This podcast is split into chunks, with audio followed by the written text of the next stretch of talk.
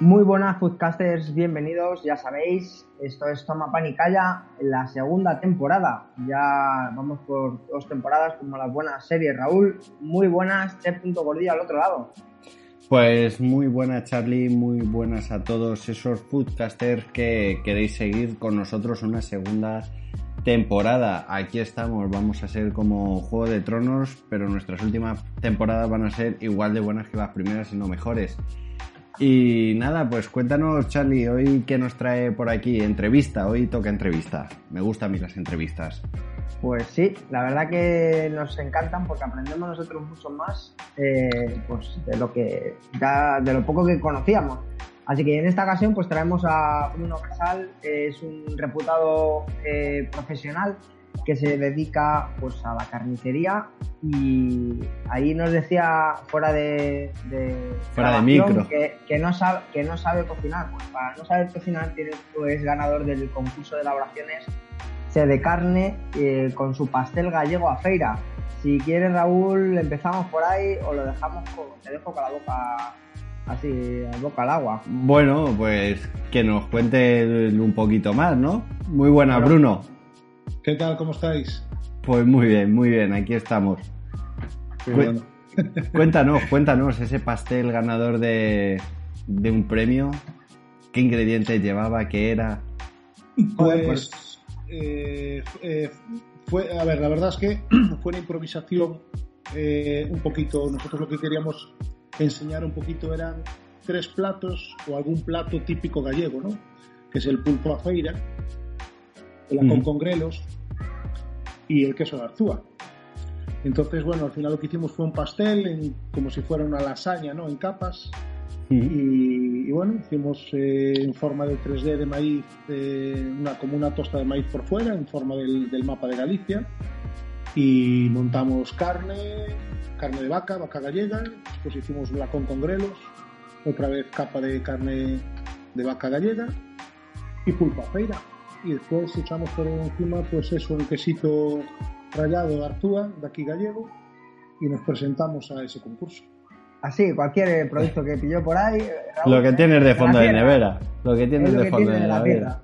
Es que, porque nuestra tierra es buena, entonces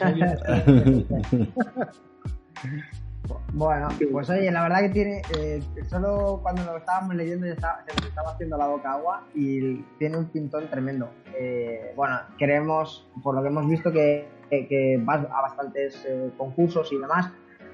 En esta ocasión, en esta semana, le estamos dedicando un poco a que ya en el podcast realmente obligamos, entre comillas, a que la gente mire los etiquetados, ¿no? Porque, y, justo estuvimos viendo una entrevista que tuviste con Cés Reina, un poco eh, defendíais todo esto y a raíz de eso, pues, cómo contactamos contigo. Eh, pues todo el etiquetado y toda, eh, todo lo que hay detrás de este etiquetado. Te vimos muy, muy fuerte en Instagram con todo este tema.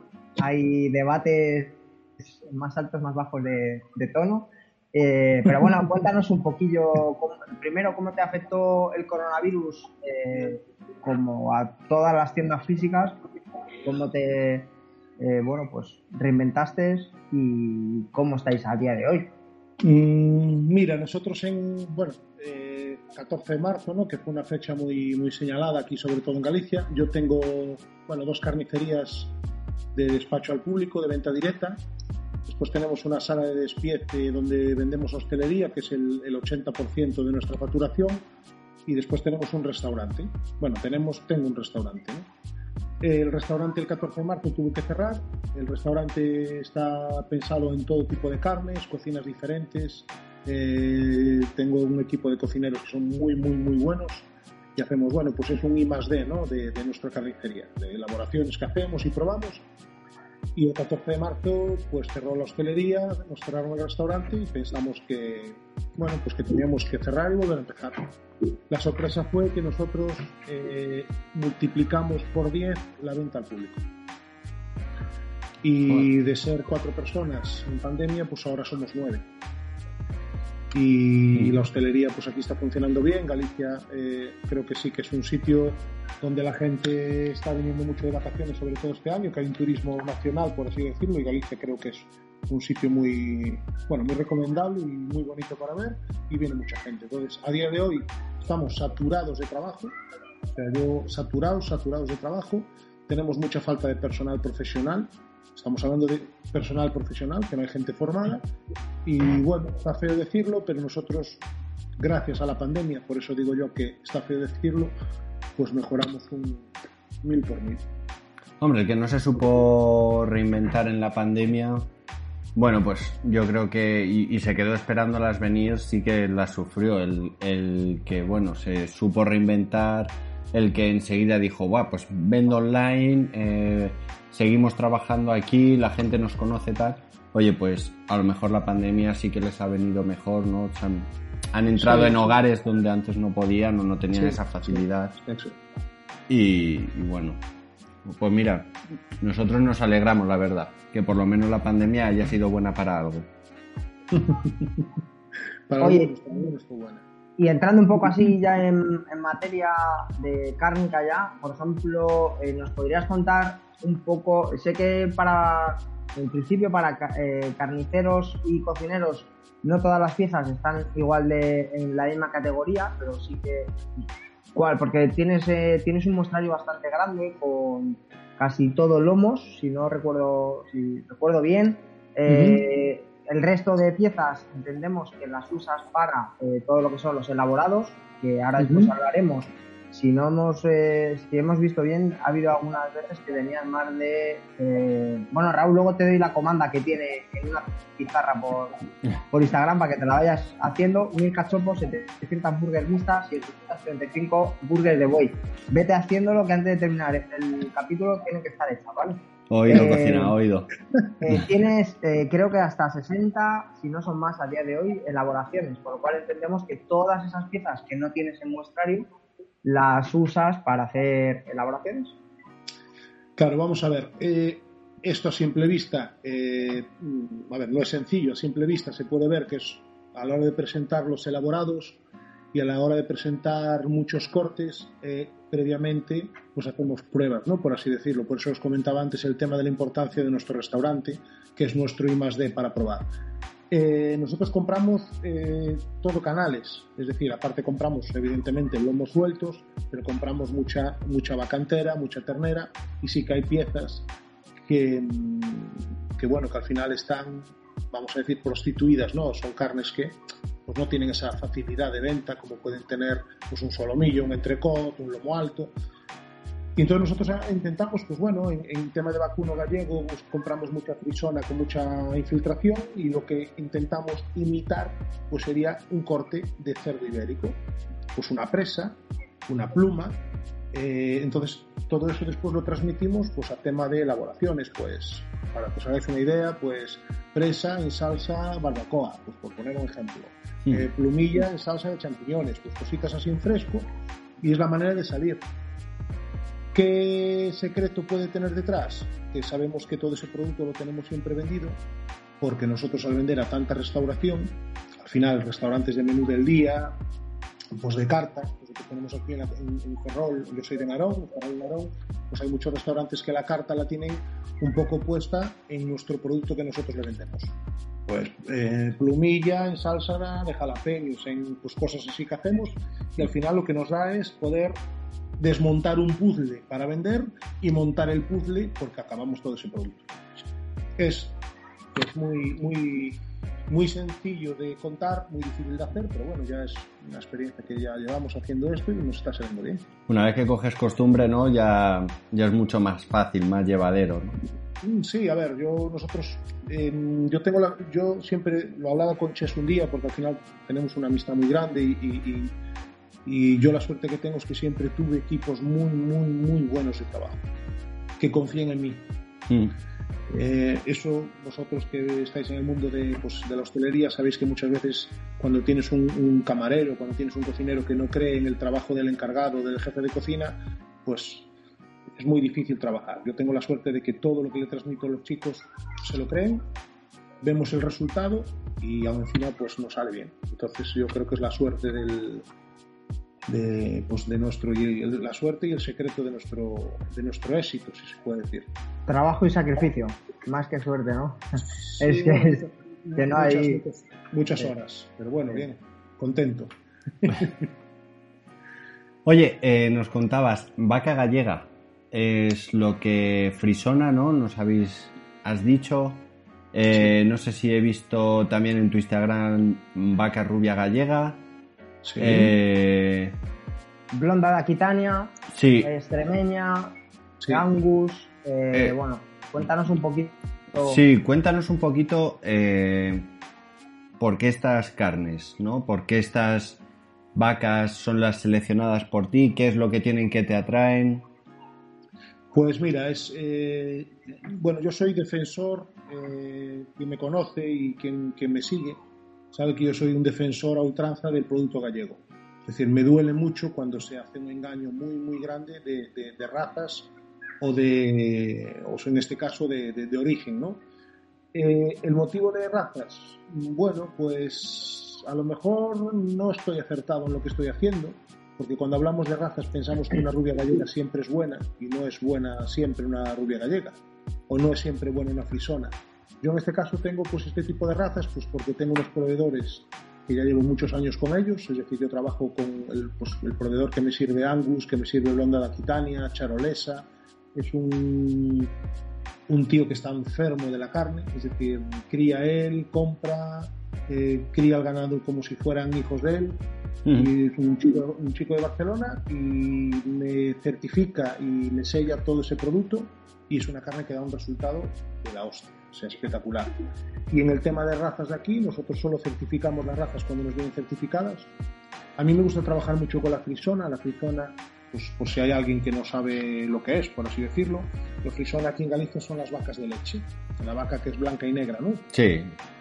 Aquí en Galicia, eh, Galicia no fue o no era hasta hace unos años un sitio de crianza de vaca para consumo cárnico. O sea, Galicia no era como Centro Europa, pues donde se cría Simental, donde se cría eh, razas de vacuno para consumo cárnico. Entonces, ¿qué pasa? Esta frisona, al ser una vaca de leche que da leche, aquí en Galicia la frisona se criaba de la siguiente manera. Yo tengo una vaca que me da leche, me da el ternero, y cuando ya no me da terneros, ya no tiene terneras y ya no empieza a dar mucha leche, lo que hago los últimos meses, cinco o seis meses últimos, le doy pienso, lo alimento bien para que coja unos poquitos kilos y la vendo como carne, eh, para, o sea, vaca para consumo cárnico, para chuleteros, ¿no? Por así decirlo. ¿Qué pasa? Que la vaca de leche, la vaca láctica, lo que da es una infiltración espectacular. Entonces, al final consigues una carne que es muy buena. El problema que tienes es que los lomos bajos son muy delgaditos, no te da para un buen entrecot. Pero bueno, es una vaca de un sabor suave, súper tierna, no necesita una maduración como se están viendo por ahí, locuras de maduraciones ahí que parece que tenemos la carne guardada en un baúl y la sacamos dos años después. Y es una carne que al final nos da un resultado bien, precio-calidad espectacular. Y, pues por eso me decanto, por razas y por sabores. ¿Tiene algo que envidiar estas vacas o, estas razas que tú utilizas al Kobe? Que parece que si no es Kobe no estás comiendo una carne de calidad o no al, al Wagyu, que Parece que en todos los restaurantes tienes que tener guayú, ¿no? Porque es la carne que habla todo el mundo de ellas. Realmente nadie sabe lo que se está comiendo y yo creo que eh, hay carnes mucho mejores y que por al final no, no tener ese, esa historia detrás, ¿no? Esa que le dan masajes, que la alimentan con cerveza, música clásica, tal, ¿eh? No, no, tienen ese prestigio, ¿no? Y yo creo que a lo mejor una rubia gallega o una frisona, como dices tú, no tiene nada que envidiarle, porque ¿no? Mm, yo, eh, yo tengo, bueno, tengo muchos defectos y uno de ellos es que a veces quiero explicarme y, no me explico bien, entonces suelo poner ejemplos. Entonces voy a poner un ejemplo muy fácil con esto y es muy sencillo.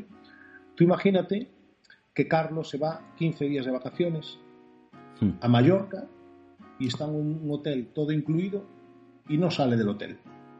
Entonces cuando sale Carlos, Carlos, eh, Carlos este, el que está aquí con nosotros, entonces, cuando sale del hotel, le preguntan, ¿qué tal Mallorca? Y dice, bueno, muy bien, comí muy bien, dormí muy bien, me bañé en la piscina y ya está. Pero resulta de que para el año siguiente Carlos se va a un hotel a la República Dominicana y hace la misma operación. Oye, ¿qué tal la República Dominicana? Muy bien, comí muy bien, tal. ¿Qué quiere decir esto?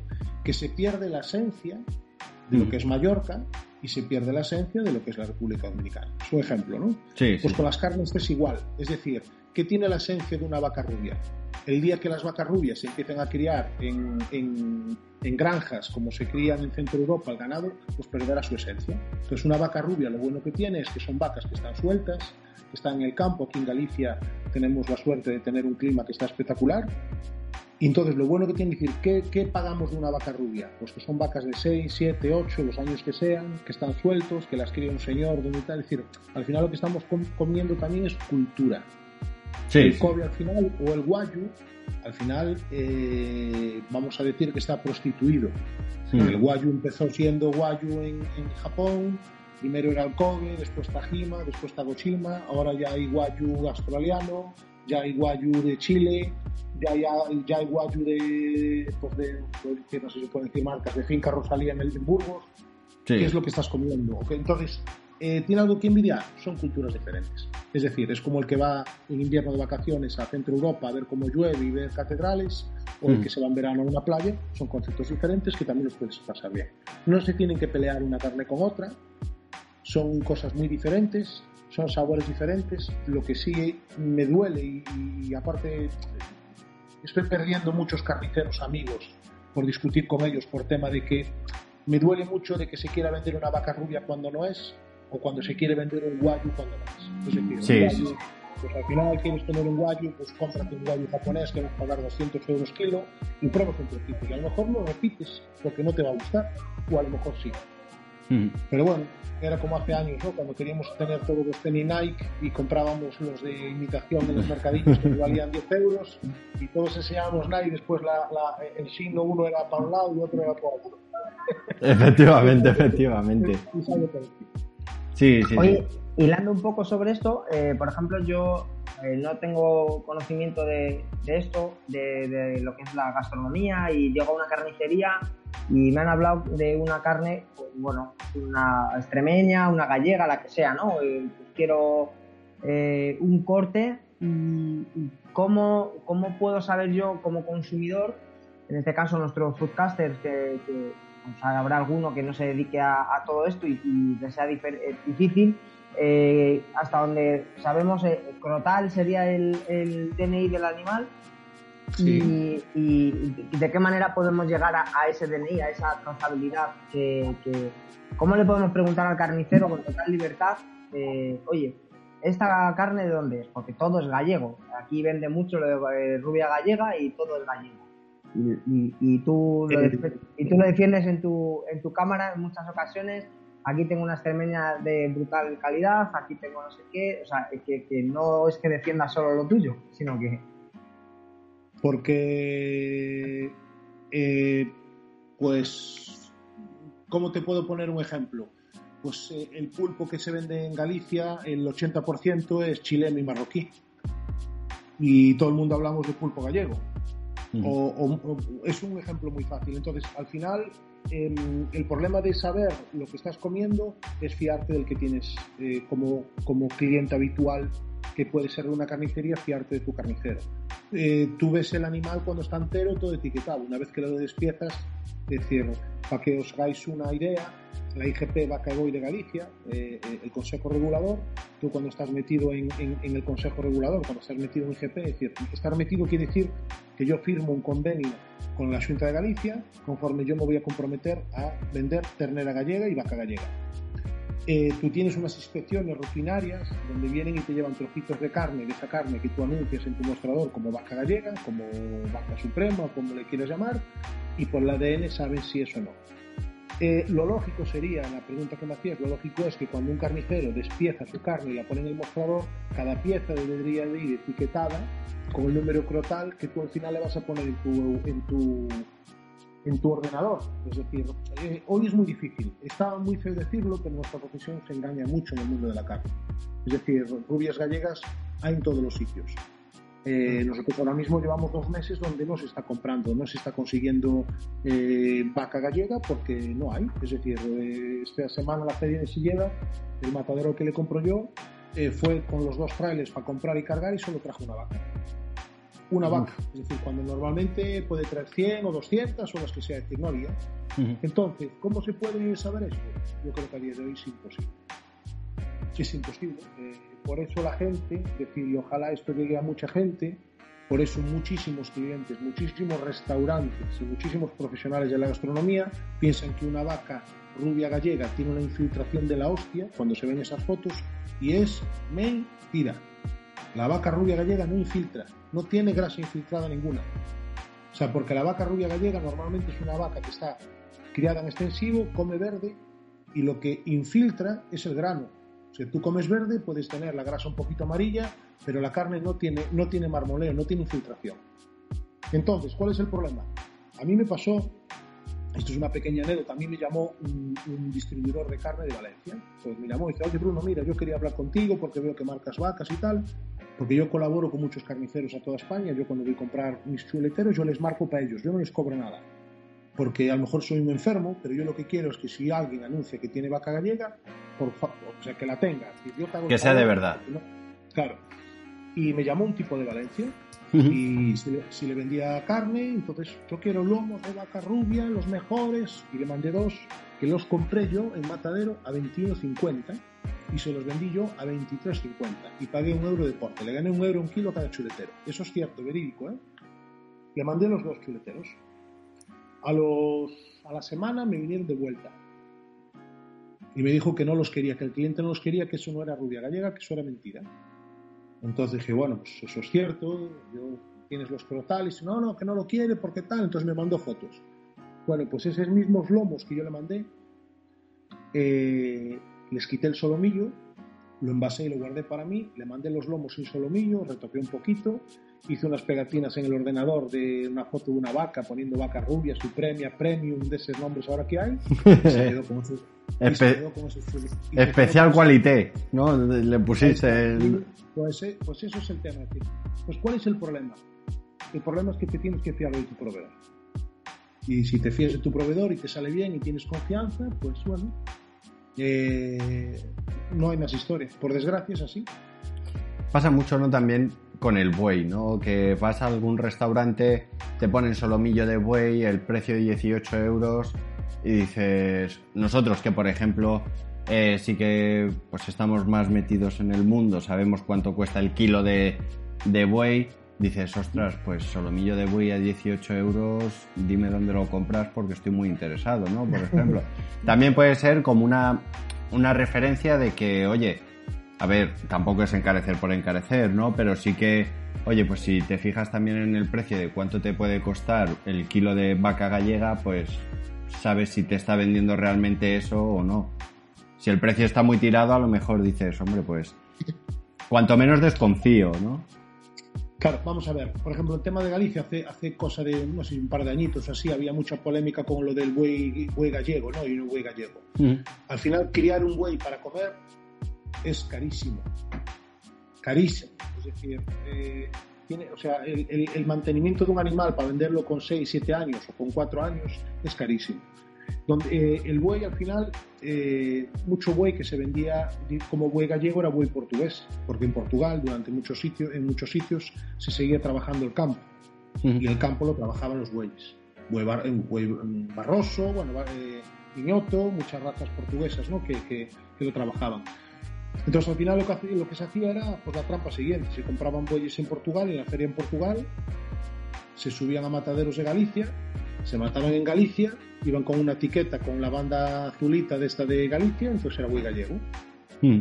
Entonces eso pasó durante mucho tiempo, pero es que en Galicia eh, casi casi nadie tiene bueyes. Al final después pues tenemos a Valles de Esla, León, ¿no? que cría bueyes y yo, yo, trabajo con ellos, al final es un buey de, es un buey me duele mucho decir esto, pero es un buey de fábrica, ¿no? Que se cría para consumo. No es lo mismo un buey que tú tienes en tu casa, que tira del arado, que lo tienes varios años, que le das la alimentación muy natural, pues sus patatas, su verdura cocida, que al final no hay. decir, el engaño, bueno, yo creo que la gente también muchas veces va de lista. Tú sabes que yo si voy a cenar a un restaurante y me ponen solo mío de buey 18 euros, pues bueno, tengo que saber que no estoy comiendo buey, ¿no? Bueno, sí, sí, sí. Es complicado. El mundo, el mundo de la carne es muy complicado. Que, eh, una cosilla así, eh, por ejemplo, afinar la carne, ¿les contarías a nuestros oyentes qué es afinar la carne? Sí, nosotros, eh, bueno, yo cuento como yo trabajo. no es el mejor método, pero, o sea, no es el mejor método. No es el, yo no sé si es el mejor método, pero es el que a mí me funciona, ¿no? Yo cuando voy a marcar lomos de vaca a, los mataderos en Galicia, yo trabajo con dos, eh, normalmente esos lomos tienen una semana o dos semanitas que están en el matadero. Yo después los traigo para mi sala de despiece y les doy yo la maduración que quiero. La maduración que quiero que le doy yo es una cámara que está siempre entre 0 y 1 grados a 60% de humedad. Cuando veo que esos lomos ya están, es decir, bueno, pues un poquito no, por la... Esto es como el albañil, ¿no? Que se, que se pone mirando recto y sabe sin echar la línea más o menos cómo va, pues ya es un poco por los años o por la veteranía. Esos lomos los pasamos a la vitrina que tenemos en el expositor y los afinamos. ¿Qué quiere decir afinar? Bueno, pues es darle ese corte, lo cortamos, lo vemos, eh, lo pulimos, lo preparamos, es decir, ese lomo ya que valga para, eh, para, para ya ese consumo decir, afinar, eh, retocar, limpiar, pulir esos politos que quedan por ahí. Es como cuando compras un regalo y lo afinas envolviéndolo en ese papel de regalo.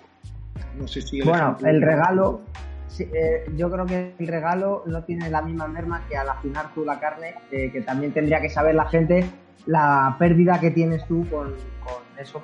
¿no? Normalmente todo lo que le dé el aire no va a ser todo comestible.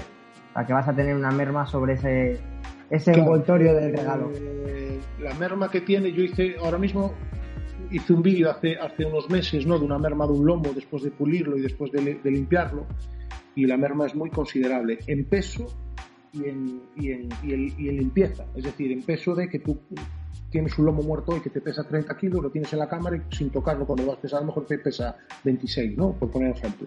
Yo hice unas tablas que las tenía un poco por los lomos, por los tamaños y casi siempre eran igual, ¿no? La misma que tenía. Pero, pero bueno, también influye mucho la madera de madurar. Está ahora mucho de moda el Green Eye este, que el problema que tienen muchos carniceros y es que compran unos lomos madurados de una manera y después cuando llegan a su carnicería y no tienen lomo de maduración, lo tienen allí en la vitrina, lo recogen, lo meten allí con los pollos cuando recogen todo el expositor porque son las 8 y vamos a cerrar y el lomo ese está allí al lado de los pollos, el pollo tiene la humedad de la hostia y al final lo que estás es eh, cambiando la cadena, la cadena por así decirlo, de esa vida del lomo. Entonces, eh, al final, pues bueno, es como el que compra un coche de carreras y al final va a 30 por la autopista. Entonces, es decir, tú compras un lomo madurado de una manera, ese lomo hasta el último día eh, que, lo, que, lo, que lo acabas debería de comportarse en maduración y en temperaturas y humedad igual que como te lo vendieron. Ese es un error muy grande que hay a día de hoy. Y me imagino que habrás experimentado con el tiempo de maduración en tus carnes, de eh, la evolución que puede llegar a tener. ¿Tú cuál dirías ¿cuál dirías que es eh, como la perfecta maduración de decir, bueno, a partir de aquí yo ya creo que le da como unos matices más tirando a eso, a ese, a ese hongo que le aparece, ¿no? Con la humedad, etcétera, etcétera. ¿Cuál dirías tú que es como la maduración perfecta? Mira, eh, yo tengo un problema y es que yo no estudié para ser carnicero. Yo me formé carnicero a base de cuchillo y, chaira y, horas. Entonces, al final, el tema a mí me, me pasa, es decir, no, no, quiero hacer crítica con esto, pero pasa como con los vinos, ¿no? Cuando hacen el vino y le dan la vuelta a la copa y dice esto es olor afrutado con aromas de corcho, de no sé qué, de no sé cuánto. Es decir, yo, 25 eh, días, los lomos organolácticamente están preparados para consumo. ¿Qué pasa? Que no influye un lomo que esté hablando, o sea, que esté hablando solo a la maduración. Es decir, eh, una ternera sale hoy de... Vosotros a decir una tontería, pero o sea, una tontería no, voy a decir un ejemplo que es muy fácil y es cierto. pH, bueno, muchas cosas que influyen en el mundo de la carne. Em, tú hoy coges una ternera, sale de un establo, lo llevas a sacrificar, ese ternero va nervioso, va alterado, lo matas hoy y esa carne tiende a ser dura. A la hora del ribus mortis, entonces, eh, nosotros las vacas, eh, yo los chuleteros que tienen una infiltración, pues, chuletero europeo, yo le doy 20 días de maduración y a lo mejor no lo debería decir, pero a veces te llega el típico no, que el que sabe. sé si os pasó. Sí, sí, sí, sí, bueno. Mira, es que, hola, ¿qué tal? Mira, yo además ponen ese acento de, debe de ser que saben un poco más de carne hablando así. Mira, es que yo buscaba chuleta de más de 60 días. Que lo acaba de leer en internet. Sí, yo dije, mira, este que está aquí, 60 días de maduración, pero 62 tiene. Ah, pues ese, boom, vale, a lo mejor tiene 20. Y sale espectacular. Entonces, nosotros lo que hacemos es lomos que están infiltrados, 20, 25 días, lomos que no están muy infiltrados, le damos una semanita más. A la pregunta que me hacéis, yo le daría 30 días a los lomos y tienen que estar espectaculares, comprando siempre una calidad, con una buena alimentación y bueno, pues con cositas así. Qué bueno. Sí, sí, sí. Y, oye, eh, ya entrando un poco en materia de comer, porque me tenéis aquí con hambre, y un corte, un corte de, que te guste a ti, una manera de cocinarlo, que imagino que es para ella, pero bueno, no sé, te, decantas por un tibón, por un ribeye o por el, el chuck roll que tienes madurado en sal y mantequilla. Mantequilla. Eh, para mí la carne, la pieza de carne más interesante de una vaca es la aguja. Ana. La aguja. Te da unos cortes, es decir, eh, lo veis incluso con el cerdo ibérico. De la aguja sacamos la presa, sacamos la pluma, sacamos la campana, sacamos la plumilla. La presa de vaca con una grasa infiltrada en su medida es una auténtica pasada las texturas, los sabores que te da.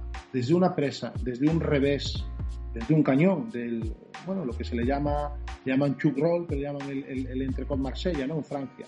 Es decir, la aguja para mí es una carne que está espectacular. Y te da una salida muy buena, hasta para hacer un estofado, porque no toda la carne es para parrilla y para asar. Hay gente que también hace asado de aguja, que es una carne que está espectacular. Nosotros vendemos tanta aguja, o sea, cañón, porque nosotros la aguja la usamos mucho para hacer hamburguesa. La hamburguesa es un espectáculo de, la aguja. Y, el cañón lo hacemos y está espectacular. Eh, para mí quizá me quede con, ese tipo de, con ese tipo de carne. Es cierto que la chuleta está de moda. Sí. Pero bueno, al final no deja de ser una chuleta que está en la plancha. A mí me gusta mucho experimentar, pues eh, corbata de Angus, es decir, yo me fijo mucho, los franceses son muy buenos despiezando la carne, muy buenos. El de Francia, yo cuando estuvimos en el campeonato, cuando nos llamaron para representar a España como la selección española de, de carniceros que fuimos a Lyon ahí, yo quedaba flipado de cómo despiezaban fino con ese cuchillito que parecía que estaba desgastado, pero era ya un cuchillo especial, es decir, son muy buenos, despiezan muy fino. Pues la aguja, para mí sería una carne que está especial. Oye, en ese campeonato fuiste nuestro Iniesta. Eh, quedamos cuartos de. Bueno, es que esto. La historia también es un poco. Bueno, estuvo muy bien, la verdad es que lo pasamos muy bien, fue una experiencia. Era la primera vez que España participaba en un campeonato europeo. Fuera de España hay campeonatos de carniceros en Francia y por ahí, y fue en Lyon. Entonces me mm. llamaron, y me llamaron a mí, más llamaron a un chico de Fuenlabrada, Daniel Herrero, un carnicero muy bueno, muy fino. Sí y, nos llamaron a los dos. Entonces, bueno, fuimos a Madrid y nos presentaron la traducción de lo que había que hacer, que los chicos de, de, Carnimat hicieron mala traducción, entonces todo lo que preparamos no nos valió de nada. Y bueno, preparamos allí tal. Yo estuve dos, dos veces en Madrid entrenando y aquí en Galicia vino Daniel y de las dos veces no entrenamos ninguna porque un día cuadró que tocaba una orquesta aquí en Galicia, la zona de las orquestas tocaba y ya nos fuimos a verla y acabamos a las 6 de la mañana disfrutando y claro, abrazamos los dos y digo, no estamos entrenando nada. para allí y bueno, pues de, creo que fueron ocho participantes, quedamos cuartos y bueno, fue una experiencia que está espectacular. O sea, espectacular. Eso es recomendable para cualquier carnicero, un subidón de adrenalina allí había dos o tres mil personas en unas gradas aplaudiendo y hostia, pensar que aplauden un carnicero. Pero muy bien, muy bien, la verdad es que estuvo muy bien. No, Iniesta no fui, no fui, no fui, no fui Iniesta. Bueno, bueno, bueno. Todo hay que, todo, todo se queda ahí, se queda ahí. Por lo menos la experiencia, oye, la tuvisteis, que no todos pueden decir que han salido a un campeonato europeo, ¿no? De, carniceros y, y bueno, Oye, Iniesta no, no ganó todo lo que se presentó también. Estuvo, estuvo de cine, estuvo bueno, fue una experiencia muy, muy chula al final y, bueno, y, lo pasamos lo pasamos bien. Al final también sí que es cierto que voy a enchufar el móvil que se me está quedando sin batería. Ahora ya está. Y, al final, pues bueno, disfrutas y conoces gente que al final yo supongo que a los cocineros os pasará igual. Al final, donde ganas es en, conocer a, cocineros mm. y, en carnicería pasa igual. Yo eh, le debo mucho a nuestro amigo, que creo que es amigo en común, Chess. Yo le debo muchísimo a ese tío. O sea, le debo. o sea, en elaboraciones nosotros no usamos nada raro, son salsas todas. Algunas sí que, bueno, compramos alguna salsilla, ¿no? Pero muchas salsas nos hacen nuestros cocineros para hacerlos elaborados y bueno, pues yo fui un día a un curso a Barcelona, lo conocí, hice una amistad con él y, fue el que me abrió pues hasta y toco maderas donde estamos hoy y todo lo que nos queda, porque bueno, con 40 años aún me queda mucho tiempo por trabajar. Oye, tenemos que hacer una quedada, eh, Ses, Bruno y toma panicalla, ¿eh? Cuando, cuando queráis, aparte que yo ahí somos muy cañeros, ¿eh? lo que haga falta, ¿eh? Sí, sí, sí, sí, por, por, eso digo, por eso digo, eh, yo sé que elegir sitio, oye, Mallorca me tira mucho, Carlos ya lo tiene muy revisto, pero por lo menos, oye, ¿qué quieres? Elegimos un buen sitio, ¿no? Sí, ya te digo, ya te digo que entre los cerros de, que tiene allí SES eh, no vamos a estar nada mal, te lo puedo asegurar. Lo podríamos traer a Madrid, aquí a, a Fuenlabrada o a, le va, ahí, le va pero... a costar, le va a costar un poco traer a tanto cerdo, ¿eh? a tanto negre, pero bueno, Oye, así, para que te dejemos un poquillo ya en paz, que, tendrás cosas que hacer. ¿Cómo surgió el cachopo al horno? Me tiene intrigado. Y si llegaste a, bueno, en una semana a hacer los mil cachopos, 700 burger y 835, que Raúl todavía no las tiene hechas. No, Me estás pillando empezado, no en esta comanda.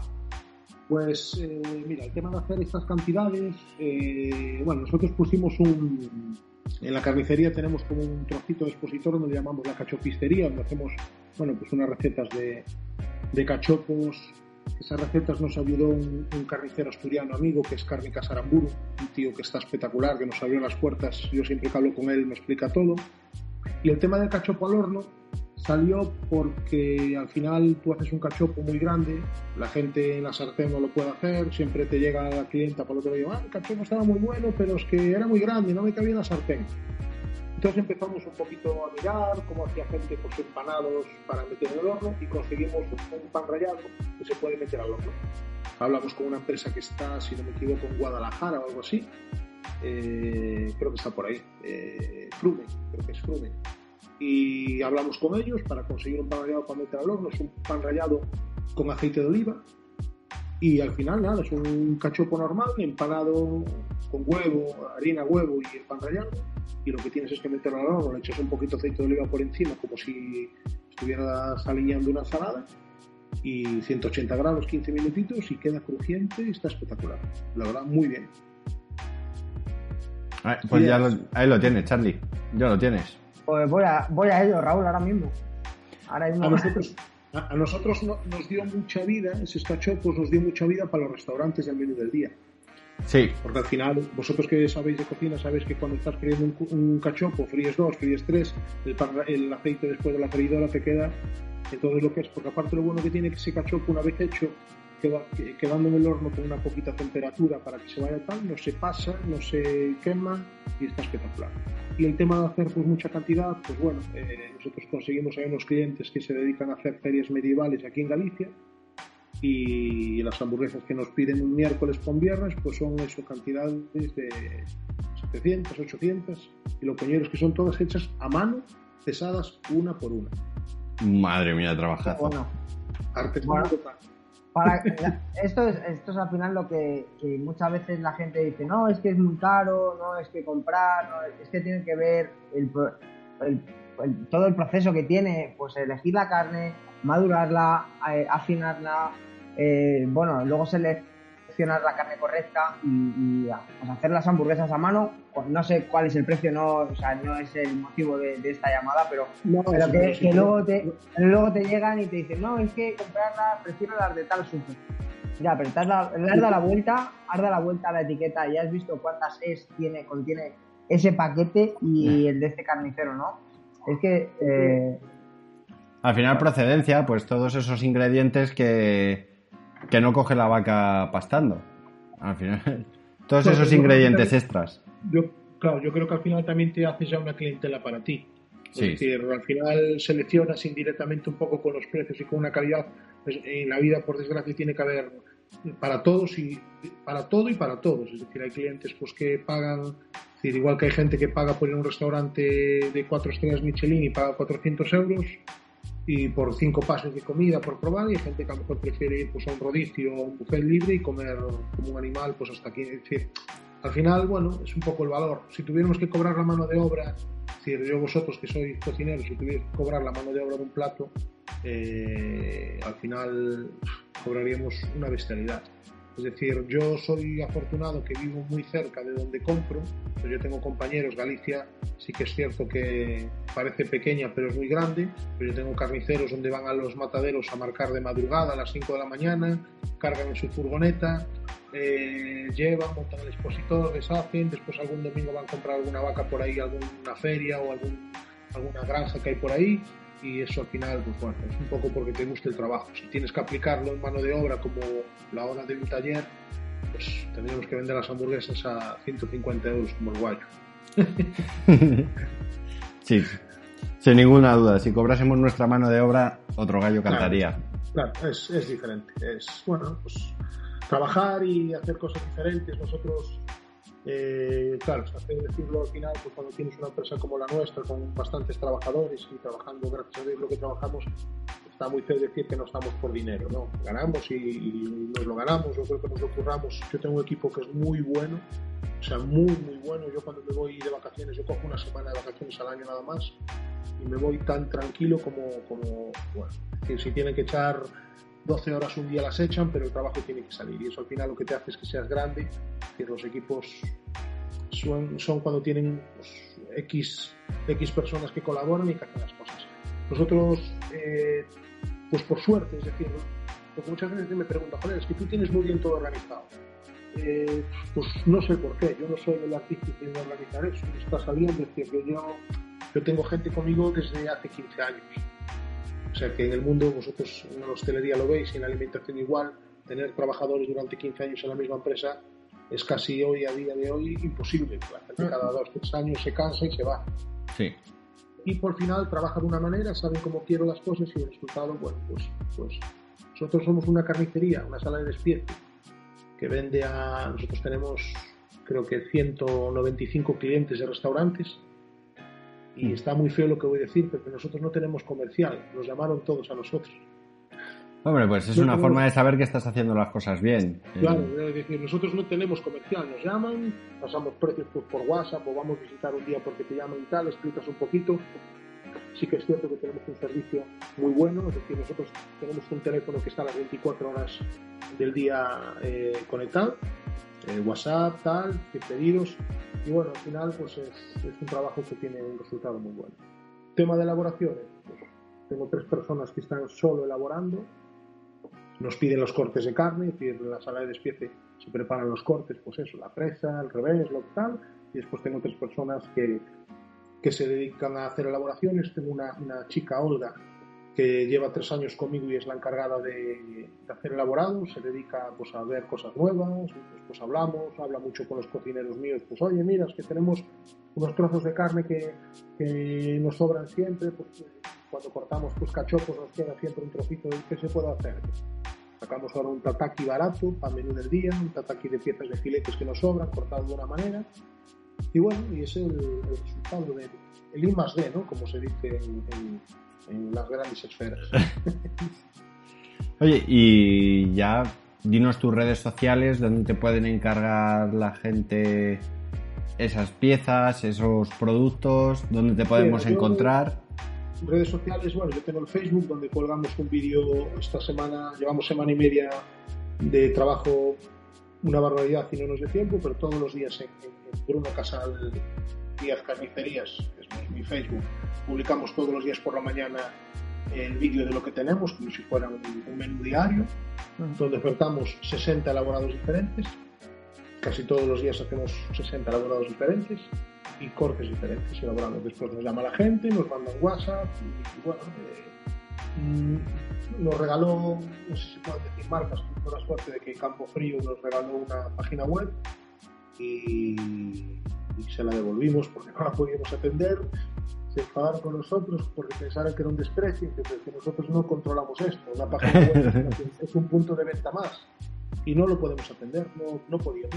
De teléfono, tenemos la suerte que tenemos un público cercano que nosotros los sábados estamos atendiendo una media de 230 personas al público.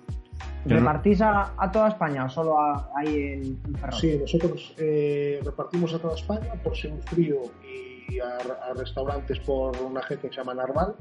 Uh -huh. Y después nosotros tenemos eh, para lo que es Coruña y Pontevedra eh, nuestro reparto con furgonetas. Servicio pues a, toda España. Muy bueno. Una, una última cosilla. ¿Nos recomendarías un libro para seguir aprendiendo sobre eh, la, las vacas? El, el vacuno. yo compré el libro de la carne, que es de Víctor Churchill. Hmm. Eh, un, un, libro bastante, bastante chulo. Sí que hay algunas cosas que está un poquito obsoleto, porque debe ser un libro escrito hace tiempo, pero es súper, súper, súper interesante. Es decir, eh, yo de hecho llevo mandado correos y, y, y hasta un día intenté llamar a, a, la carnicería que está en Australia, que para mí es la mejor del mundo, y bueno, pidiendo si me dejaban estar a mí allí 10 días trabajando con ellos para aprender.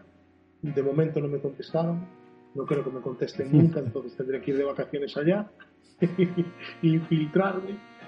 Pero el, el, el, libro de la carne es un, es, un, es un libro muy interesante.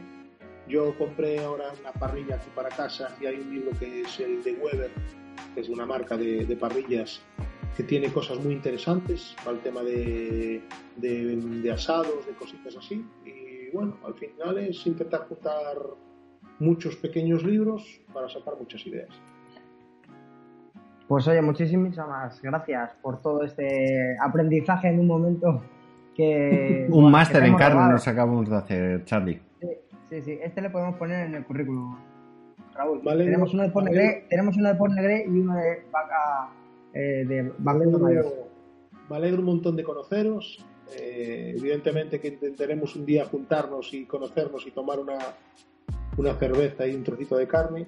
Y bueno, me tenéis para lo que, para lo que queráis, que aquí Galicia abre las puertas a todo el mundo. Pues muchísimas gracias. Cogemos eso y en cuanto podamos, vamos que tiramos para el norte. Venga, bueno, muchísimas muchas, gracias. Muchas gracias, Bruno. Gracias. Un saludo. Chao. Chao. Chao. Bueno, Raúl, ya más claro eh, el agua. O sea, si siempre insistimos en el tema etiquetado, eh, ahora ya entra también el factor confianza con tu proveedor.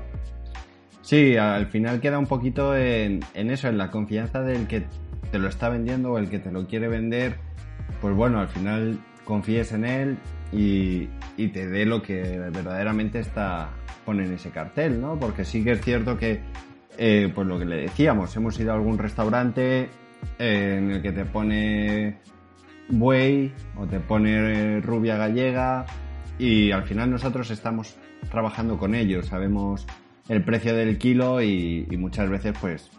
También es una pena, ¿no, Raúl? Que, vayas a un sitio y, Mira, yo puedo comerme estas, este verano, por suerte hemos ido a, a, un sitio varias, en varias ocasiones mejor o peor eh, sensaciones habremos tenido. Tenían una pequeña cámara con, con, cortes y con etiquetados y bueno, pues eh, en alguna ocasión sí que tenía todos los etiquetados, en otras no.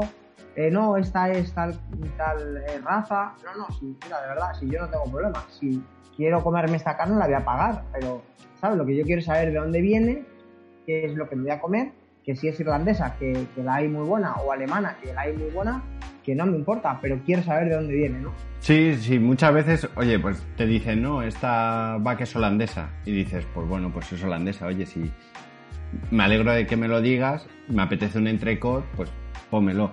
Pero sí que es cierto que muchas veces es como que siempre intentamos engañar para que veamos que, no, sí, calidad tienen todas, pero, oye, no me engañes.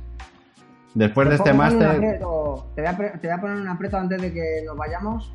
Eh, me, ¿Nos vas a contar ahora o lo vas a dejar para el, el capítulo de las recetas el punto, tu punto favorito de la carne? Mi punto favorito de la carne, si quieres, te lo digo ahora. Venga. Eh, bueno, he de decir, hemos de decir que eh, en la historia, lo hemos dicho, suele haber cinco puntos en la carne. Suele haber cinco puntos. O sea, poco hecho, punto menos, punto, punto más y muy hecho. O sea, toda esta gente que se inventa puntos, esa, esa gente que se vaya a su casa. Pues para mí me gusta entre poco, punto menos punto me la puedo llegar a comer. Poco hecha no te creas que me hace mucha gracia y ya de punto para arriba no, no me gusta. Mira, este verano vimos un cartel, eh, es de un restaurante en donde hemos estado y, y el, el bien hecho le ponía, eh, lo decía no go, como que era que no, que de esa, ese, ese punto no se pide, ¿no? Pero hay mucha gente que te lo pide excesivamente hecho y yo creo que se pierde bastante, bueno, bastantes matices, porque al final la carne es un músculo, ya lo, ya lo hemos explicado en la historia, ¿no? Y, y, al final todo lo que le, le, cocines, pues vas a perder en, pues, matices y, y en sabores, por cuanto más la cocines, más jugo le estás quitando. Así que yo soy de muy, muy poco hecho, pero caliente por dentro, Raúl. Sí, efectivamente, que esté caliente por dentro, pero tampoco muy hecha. Ah, por cierto, toda esa gente que pide la carne bien hecha. Siempre eh, está bien hecha. Efectivamente, para algo la estás pagando, no la vamos a hacer mal. Eh, por favor, eso es otra, otro punto que a mí cuando me vienen y me dicen, ¿quieren la carne bien hecha? Le dices, no, ya, ya, si mal no te la voy a hacer, te la hago bien. Eh, bueno, que se sepan los puntos. En la historia también, lo hemos dicho. También, mira, ya que has abierto ese cofre, ya que has abierto ese cofre, por favor, cuando se pide una chuleta, yo todavía no, te, llevo algún año en esto. Todavía no he sido capaz de hacer un, no sé, un chuletón, eh, la mitad punto menos y la mitad bien hecho. Mm, si tú sabes cómo hacerlo, me lo cuentas, Raúl. Joder, Charlie, Pero... macho, de verdad, no, no lo sabes. No. No. pues bueno, eh, hay gustos para todos los colores y colores para todos los gustos. Eh, ¿Qué le vamos a hacer? ¿Qué le vamos a hacer? Bueno, tenemos bueno. una visita que nos acaba de decir Bruno. Si no podemos ir hasta Galicia, puedo ir a tu pueblo, Raúl, eh, a, a, ir a ver a, a, este carnicero. Yo creo que va a ser lo siguiente que hagamos. De cocinar nada, directamente vamos a escaparnos allí. Sí, sí, sí, sí. Yo creo que podemos irnos a, allí de, de, una escapada, vamos. Yo creo que podemos escaparnos, que es lo que deberíamos de hacer, Charlie.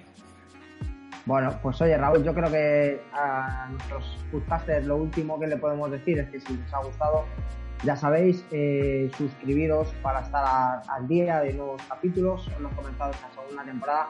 Os aseguramos que si la primera pusimos toda la carne de asado, en esta ocasión. mm, La, Está, segunda, la estamos poniendo ya, la carne de asado. Estamos poniendo, ¿no? nunca mejor dicho, eh, toda la carne del asado. Y bueno, pues que si os ha gustado, comentarlo, dejarnos un like. Eh, cuanta más gente vea y escuche este podcast, pues eh, eh, más gente pues conocerá todos los productos que tenemos tan ricos en España. Pues lo dicho, esto es Toma Panicaya. Comentarnos si os ha gustado el capítulo y nos vemos en el próximo, en las recetitas con carne. Así que ya sabéis, toma pan y calla. Adiós. Adiós.